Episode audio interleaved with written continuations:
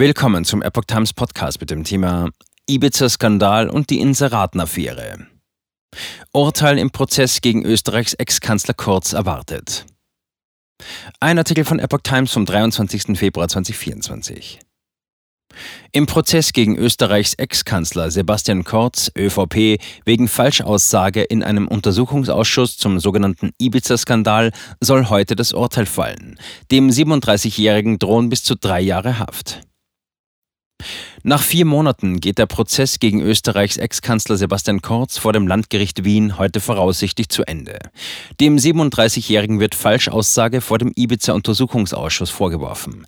Der ehemalige Regierungschef soll vor dem Gremium seinen Einfluss bei der Bestellung eines Vertrauten an die Spitze der Staatsholding ÖBAG heruntergespielt haben.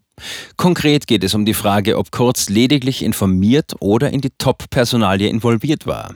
Neben einer Verurteilung und einem Freispruch ist auch eine sogenannte Diversion möglich. Dabei handelt es sich in der Regel um eine Geldstrafe ohne Schuldspruch und formelle Verurteilung. Politisch motivierter Prozess nach der Befragung eines letzten Zeugen der Verteidigung eines russischen Geschäftsmanns und den Abschlussplädoyers will Richter Michael Radastic voraussichtlich noch im Tagesverlauf seine Entscheidung verkünden. Kurz drohen bis zu drei Jahre Gefängnis. Eine Berufung gegen das Urteil ist möglich. Der 37-Jährige hat die gegen ihn erhobenen Vorwürfe zurückgewiesen und den Prozess als politisch motiviert kritisiert. Zum Prozessauftakt hatte Kurz die ermittelnde Wirtschafts- und Korruptionsstaatsanwaltschaft WKSTA scharf kritisiert. Er kenne keinen Fall, in dem ein vergleichbarer Verdacht in einer 108-seitigen Anklage mit 30 Zeugenbefragungen münde. So etwas würde nicht stattfinden. Zitat, wäre ich nicht Bundeskanzler gewesen. Laut Anklage hatte Kurz in einer Befragung durch den Ibiza-Untersuchungsausschuss 2020 wissentlich falsch ausgesagt, als es um die Frage ging, ob er bei der Besetzung des Chefpostens bei der Staatsholding ÖBAG zugunsten seines Vertrauten Thomas Schmidt interveniert habe. Der Prozess gegen den konservativen Ex-Kanzler hat im Oktober begonnen. Wegen ihm wird außerdem wegen Veruntreuung staatlicher Mittel ermittelt. Kurz stieg 2021 aus der Politik aus und arbeitet mittlerweile für eine Reihe internationaler Unternehmen. Prozess ist zum Duell geworden. Der ehemalige Spitzenbeamte im Finanzministerium Thomas Schmidt galt als Vertrauter des damaligen Kanzlers. Er wurde im März 2019 zu Zeiten der ÖVP-FPÖ-Koalition unter Kurz zum Chef der Staatsholding ÖBAG bestellt. Inzwischen ist der 48-Jährige zum Hauptbelastungszeugen in dem Verfahren mutiert.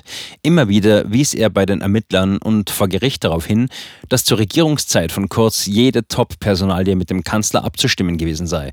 Schmidt strebt den Kon Schmidt strebt den Kronzeugenstatus an. Die Verteidigung von Kurz hat in dem Prozess versucht, die Glaubwürdigkeit von Schmidt in Zweifel zu ziehen. Sie setzte nicht zuletzt auf Aussagen eines russischen Geschäftsmanns, der vor Jahren Kontakt zu Schmidt hatte. Diese Aussagen sollten den Eindruck erwecken, der Zeuge stehe unter großem Druck der Staatsanwaltschaft und wäre bereit, den Ermittlern auch Lügen zu erzählen. Chatnachricht. Kriegst eh alles, was du willst. Besondere Aufmerksamkeit hatten in dem Fall auch Chatnachrichten erhalten, die die Ermittler auf dem Handy von Schmidt fanden. In denen soll Schmidt sich der Anklage zufolge bei Kurz dafür bedankt haben, dass er als ÖBAG-Chef installiert wurde. Kurz schrieb an Schmidt, kriegst eh alles, was du willst. Darauf antwortete Schmidt, ich liebe meinen Kanzler. Abgesehen vom aktuellen Prozess droht dem Ex-Kanzler noch ein zweites Verfahren. In der sogenannten Inseraten-Affäre sollen der damalige Regierungschef und sein Team mit Steuergeld gefälschte Umfragen in Auftrag gegeben haben. Außerdem sollen sie nicht mit Inseraten in diversen Medien eine wohlmeinende Berichterstattung erhofft haben. Die Ermittlungen wegen des Verdachts der Bestechlichkeit, Korruption und Untreue laufen gegen insgesamt zehn Verdächtige.